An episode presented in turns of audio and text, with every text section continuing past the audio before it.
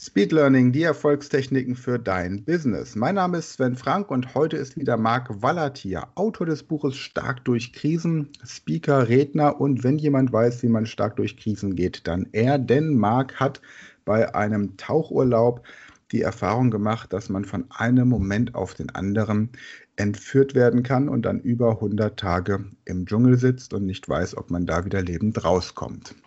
Marc, hallo, schön, dass du da bist. Hallo Sven, vielen Dank für die Einladung. Ja, wir haben ja in der letzten Podcast-Folge darüber gesprochen, wie das war. Und ähm, es sind sicherlich noch ganz viele Fragen. Da wollen wir jetzt an dieser Stelle auch gar nicht weiter darauf eingehen. Es, mein, die Frage, wie bringe ich einen Entführer dazu, mir seine Machete zu geben, damit ich mir ein Bambuszelt oder Dach bauen kann und ähm, ihm nicht den Kopf damit einschlage? Und wie, wie unterdrücke ich den Impuls, es nicht zu tun? Das sind alles Sachen, die jetzt einfach gar nicht mehr ähm, Thema sein sollen in diesem Podcast, sondern die Frage ist, heißt ja Speed Learning, dieser Podcast, was lernt man denn in solchen Extremsituationen? Und eine Sache, die mich persönlich natürlich interessiert ist, hast du denn die Sprache dieser Entführer gelernt? Also kannst du diese Sprache heute verstehen und wie hast du mit den anderen aus sieben unterschiedlichen Nationen kommuniziert? Ja, das war ein Abenteuer in sich, allein dort vor Ort, also mit 21 Geiseln aus sieben Nationen, achtsprachig unterwegs zu sein. Also wir hatten wirklich Babylon an Bord und ich habe zum Glück schon mal drei Sprachen mitgebracht, also äh, Englisch, Französisch und natürlich Deutsch. Das waren auch meine Arbeitssprachen damals in Luxemburg. Das hat mir schon mal sehr geholfen, mit den meisten Geiseln zu sprechen. So, wenn wir aber vor allem mit den Entführern irgendwie Kontakt aufgenommen haben, dann kamen wir mit Englisch noch am weitesten. Die hatten aber nur so Einwortsätze oder zwei Wortsätze. Also die haben typischerweise so Befehle wie Move, Move oder Down, Down, wenn geschossen wurde, gesagt oder eben es gab auch oder äh, Kidnapping, äh, Ransom Money, also so einzelne Worte haben sie auf Englisch gesagt, aber das meiste haben sie eben in ihrer eigenen Sprache Tagalog äh, äh gesprochen. Und die haben wir teilweise also aus Erfahrungen lernen müssen. Ich glaube, das ist die beste Art zu lernen, äh, mit Gefühlen. das war irgendwann mal so, dass es ein ganz komisches Geräusch gab. Wir sitzen also im Dschungel und ganz plötzlich ist eine seltsame Atmosphäre. Es kommt so ein Grundrauschen, als wäre irgendwie ein Heuschreckenschwarm unterwegs. Und alle äh, sonst sehr äh, ja, äh, entspannten äh, Menschen dort, also die sich eigentlich mit Leid äh, nicht schocken lassen, wurden panisch und riefen auf einmal Ulan, Ulan, Ulan. Und wir dachten, was heißt jetzt Ulan? Und eine Minute später hatten wir also so viel Wasser über den Kopf gekriegt. Das war also ein heftiger Regenschauer auf Tagalog, heißt Ulan. Und das haben wir gelernt, weil das möchte man möglichst vermeiden. Und das haben wir dann in Zukunft auch getan. Und sei es, dass man sich noch ganz schnell irgendwie ein großes Bananenblatt über den Kopf hält. Okay. So, also jetzt ist ja aber Ulan per se nicht unbedingt das Wort, mit dem man irgendwie aus so einer Situation rauskommt. Und wenn du jetzt zwei Leuten zuhörst, die sich zum Beispiel unterhalten, dann weißt du ja auch nicht, beleidigen sie sich gerade oder, mhm. oder bedanken die sich gerade. Ja. Das heißt, du hast wahrscheinlich die Körpersprache analysiert, oder? Ja, und zwar äh, immer wieder, weil die auch anders ist. Also es gab zum Beispiel äh, Menschen, die sich dann vor mich gestellt haben und dann so die Augenbrauen hochgezogen haben. Und auf mich wirkte das ziemlich aggressiv. Ja, also jemand, der so, so ein bisschen so, ey, was willst du? Ja, würde man bei uns sagen. Mhm. Aber für die war das so eine Grußformel, also eigentlich eher respektvoll, sein Gegenüber wahrzunehmen und quasi zu grüßen. Und ähm, da habe ich gelernt, okay, das ist so deren Art, sich zu begrüßen.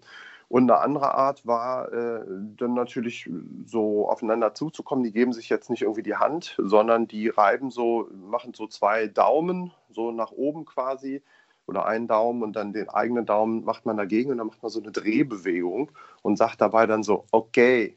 Ja, man mhm. sagt einfach nur okay. So, und das erstmal zu lernen, was die eigentlich von einem wollen, um eben auch überhaupt freundlich sein zu dürfen, das war erstmal auch diese Körpersprache zu interpretieren.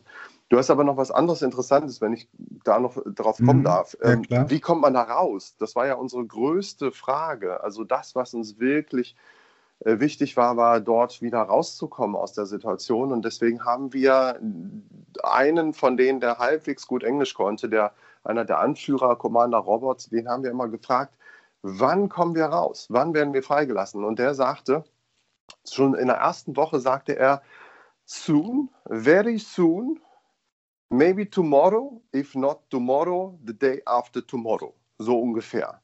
Also der sagte doch, uns, so doch irre, Tagen. oder? Wenn, du, wenn, Ja. das, wenn das 100 Tage lang ist, wirst du doch irre, oder? So, und das haben wir erstmal das erste Mal gehört und haben gejubelt. So, das erste Mal Mhm. haben wir das wirklich für bare Münze genommen und äh, haben uns auf übermorgen gefreut. Und das ist extrem gefährlich, weil man dann natürlich nicht nur enttäuscht ist nach zwei Tagen, wenn man in Gefangenschaft noch ist, sondern man hat sich auch gar nicht darauf vorbereitet, also Reserven einteilen und so weiter. Also Mhm. da habe ich sehr schnell gelernt, äh, die haben ein anderes Zeitverständnis und es war gar nicht so, dass er uns irgendwie angelogen hat. Wir hatten nämlich zum Glück eine Übersetzerin bei uns in der Gruppe, eine, die sogar auf dieser Insel geboren war und die sagte uns immer wieder, äh, ähm, äh, ihr, ihr versteht die nicht, ihr dürft nicht ihre Worte nehmen, sondern guckt auf ihre Taten. Ja, und die hat immer gesagt, seid auf alles vorbereitet, auch wenn sie sagen, alles ist gut und morgen seid ihr frei, seid auf alles vorbereitet. Und das hat erst sehr spät bei uns wirklich, äh, äh, ist es eingedrungen. Wir hatten vorher einfach die Hoffnung, dass das, was sie sagen, auch das ist, was sie meinen. Ja, vor allem bist du ja auch in einem Umfeld groß geworden, in dem du es gewohnt bist, dass Menschen zu ihrem Wort stehen oder zumindest mal annähernd, ne? Ja, und es wird auch als Lüge interpretiert, wenn man nicht das äh, meint, was man sagt. Das war bei denen gar nicht so gemeint. Es ist eher der asiatische Hintergrund, dass man eine freundliche Antwort geben möchte, um sein Gegenüber nicht zu enttäuschen. Mhm. Also diese, wenn wir jetzt so den, den Bezug mal kurz zur aktuellen Situation mit Corona haben, habe ich einen interessanten Beitrag mal gehört, dass die Optimisten die Krise nicht überleben werden. Also wenn jetzt ein Gastronom zum Beispiel denkt, okay, ab Juli kann ich meinen Laden wieder öffnen oder Mhm. jetzt äh, nächstes Jahr sind alle geimpft, dann können wir wieder reisen, das ist fatal. Das ist im Grunde genauso wie, wenn nicht morgen, dann übermorgen, ja. Ja. Weil du, du, also man sollte diese innere Einstellung haben, ich werde das überleben. Und jeden Tag überlege ich mir einfach nur, wie kann ich den heutigen Tag überleben. Dass ich am Mhm. Ende hier rauskomme, steht überhaupt nicht zur Diskussion. Das ist garantiert. Die Frage ist nur, wie ich jeden Tag überlebe. War das bei dir ähnlich? Unbedingt. Also erstmal, ich hätte gern diesen Artikel, der interessiert mich sehr. Äh, könnte von mir sein, weil das war eine, eines dieser Speed Learnings war, äh, positives Denken kann tödlich sein. So, Mhm. das war bei uns tatsächlich so, dass wenn wir uns darauf verlassen haben, dass wir in zwei Tagen frei sind, dann haben wir uns nicht mehr auf zwei Monate eingestellt. Und das war lebensgefährlich, weil wir uns eben immer darauf einstellen mussten, dass wir nochmal angegriffen werden, dass wir vom philippinischen Militär, dass wir flüchten müssen, dass wir dafür Wasser brauchen, dass wir das bereitstellen. All das muss man machen, um eben überlebensfähig zu sein. Und das ist genau das, wo ich heute auch eine Parallele sehe, Gastronomen und viele anderen auch, dass sie sich irgendwie nicht nur innerlich, sondern auch mit all dem, was sie tun, auf eine lange Zeit einstellen und auf eine lange harte Zeit, weil sonst im Zweifelsfall gerade die Optimisten nicht nur enttäuscht sind, sondern eben schlecht vorbereitet sind. Habt ihr irgendwie eine Flucht geplant oder geplant, die zu überwältigen oder zu sagen, komm, wir bauen mal wieder ein Bambuszelt, kriegen eine Machete und dann machen wir die platt? War das, war das eine Option? Kam das auf oder war, war da wirklich die totale Unterwerfung und das Abwarten? Also, wie lernt man zu überleben? Naja, wir haben einfach die Risiken abgewägt und klar haben wir über Flucht mal nachgedacht, aber nicht so lange, weil wir ja in der Hand von hunderten schwerst bewaffneten Rebellen mitten im Dschungel waren, in einer Gegend voller Sympathisanten für diese Gruppe. Also wir hätten mit 21 Geiseln also auf keinen Fall unbemerkt aus dem Dschungel schleichen können. Mhm. Und wenn es einer oder zwei gewagt hätten und es vielleicht sogar geschafft, dann hätte es eine Racheaktion für die anderen gegeben. Und deswegen haben wir von Anfang an gesagt, also Flucht ist für uns keine Option, wenn dann alle, geht nicht. Also heißt es überleben und durchhalten, bis wir freigelassen werden. Und dann sind ja deine Eltern früher freigekommen als du. Wie kam das dann, Marc? Ja, es gab viele Geiseln, die nacheinander freigelassen wurden. Erstmal äh, Malaien und äh, Filipinos und dann äh, meine Mutter, irgendwann mein Vater. Und ich war äh, der, die letzte westliche Geisel, die freigelassen wurde nach 140 Tagen, einfach weil nach und nach Lösegeld gezahlt wurde und das wurde immer an einen Namen geknüpft. Und es ging so grob etwa danach, wer als erstes raus muss, weil er äh, vielleicht die Situation gerade äh, nicht so gut äh, durchstehen kann und so die, die noch ein bisschen Sitzfleisch hatten, die waren dann ganz zum Schluss noch dabei. So, und dann warst du irgendwann wieder in Deutschland. Ähm, wahrscheinlich mit einem Gefühl tiefer Dankbarkeit, aber auch sicherlich mit, mit vielen Fragen, was so die kulturellen Unterschiede angeht, was die Menschen motiviert, in ihrer Verzweiflung Geiseln zu nehmen, um irgendwas durchzusetzen. Menschen, die im Dschungel leben im Vergleich zu Menschen, die dann in Luxemburg zum Beispiel leben. Wie war das für dich? Wie hast du diesen, diesen Wechsel geschaffen und wie hast du es geschafft, wieder dich sicher zu fühlen, keine Albträume zu haben? Oder gab es deine, hast du eine Therapie gemacht oder wie ging es dann mhm. zurück in die, in die Normalität? Ja, das haben sich damals viele Menschen auch gefragt, die uns so in den Medien mitverfolgt haben. Äh, und da gab es zwei Annahmen und die könnten unterschiedlicher nicht sein. Also die einen haben vermutet, dass ich oder wir auch einfach traumatisiert sind. Äh, und ich habe festgestellt, als ich zurückkam, das war nicht der Fall, also zumindest nicht lange. Ich hatte ganz kurz noch so Albträume von Schießereien, das war aber wirklich nur wenige Wochen. Ich habe es gut überstanden.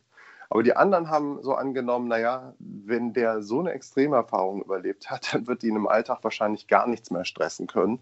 Mhm. Äh, und manche dachten vielleicht auch so, ich bin irgendwie erleuchtet, dachte ich damals übrigens auch, als ich noch im Dschungel saß, war aber nicht so. Ja, also ich musste feststellen, fünf Jahre nach meiner Freilassung bin ich nämlich in Burnout gerutscht.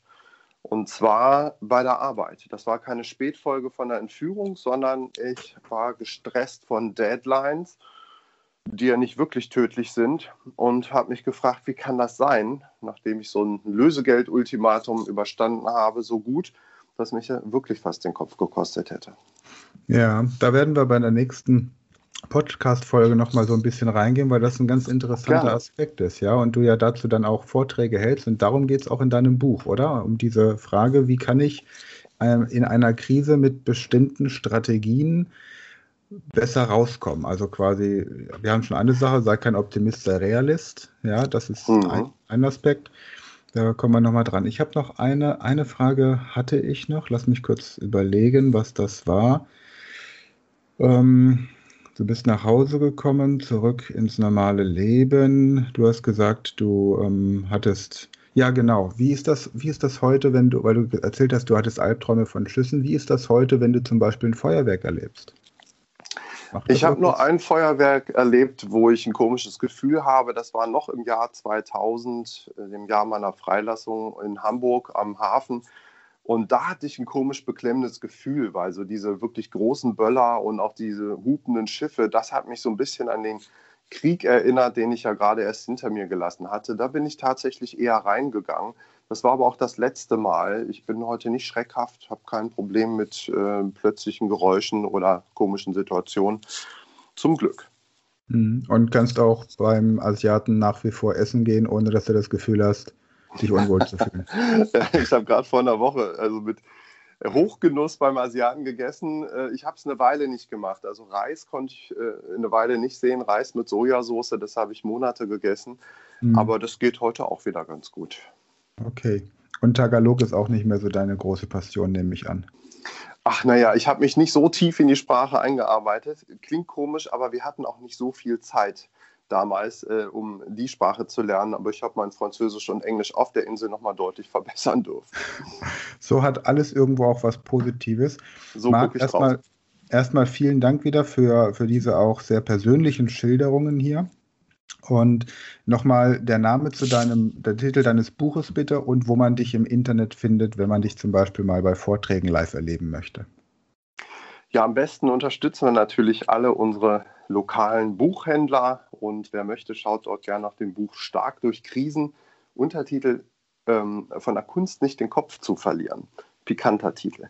Ja, und äh, mich persönlich findet man eigentlich überall im Internet mit meinem Namen, Marc Wallert, und äh, am besten auf der Webseite markwallert.com, aber auch überall in den sozialen Medien. Da freue ich mich immer sehr über äh, Verlinkungen, auch Nachfragen, was auch immer. Prima. Vielen Dank und dann freue ich mich auf den dritten Teil unseres Interviews nächste Woche. Ja, ich mich auch.